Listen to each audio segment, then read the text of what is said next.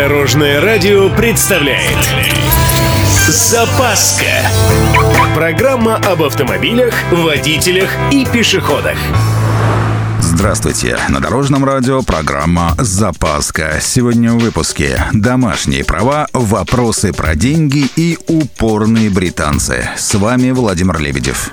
Поехали! О, прям-таки новость недели. Права и СТС можно будет оставлять дома. Минцифра собирается запустить грандиозный эксперимент. Под это дело разработано специальное мобильное приложение. Оно формирует QR-код с данными о водительском удостоверении. Между тем, инспекторам раздадут не менее специальные устройства, которые по этому QR-коду будут получать всю информацию о водителе. Весь смысл в том, что если забыл права дома, то можно не трястись, ведь телефон-то всегда с тобой. Эксперимент вроде как планируется провести в Москве, Подмосковье и Татарстане, но могут быть изменения. Ага, у вас тоже вопросы возникли? Ну, вот самый простой. Вот проверяет меня инспектор, а на улице сейчас не месяц мой, холодно. Телефон вполне закономерно в этот момент возьми и разрядись. И чего? Я теперь без прав? Это значит штраф, стоянка, денежные санкции и потеря времени и нервов. Или вот как насчет того, что по Венской конвенции о дорожном движении материальные, вещественные водительские права обязательны. И еще вопрос.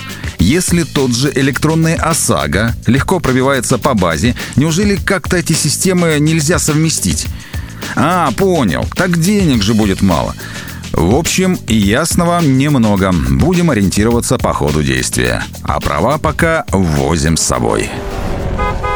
Ну и чтобы не заканчивать на грустной ноте.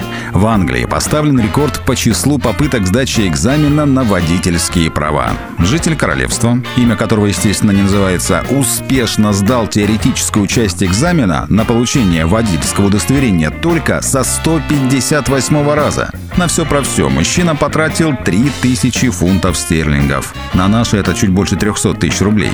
Обычно хладнокровные инспекторы с волнением ожидают практической части экзамена.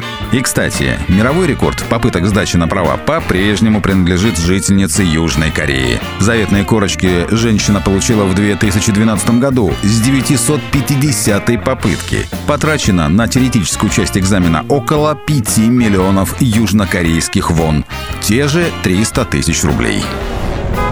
На этом у меня все. С вами был Владимир Лебедев и программа «Запаска» на Дорожном радио. Любой из выпусков вы можете послушать на нашем сайте или подписавшись на официальный подкаст. Дорожное радио. Вместе в пути. Запаска. Практически полезная, теоретически грамотная, приятная во всех отношениях. Программа об автомобилях, водителях и пешеходах. По будням в 11.30, 21.00 и 2.30 на Дорожном радио. Дорожное радио.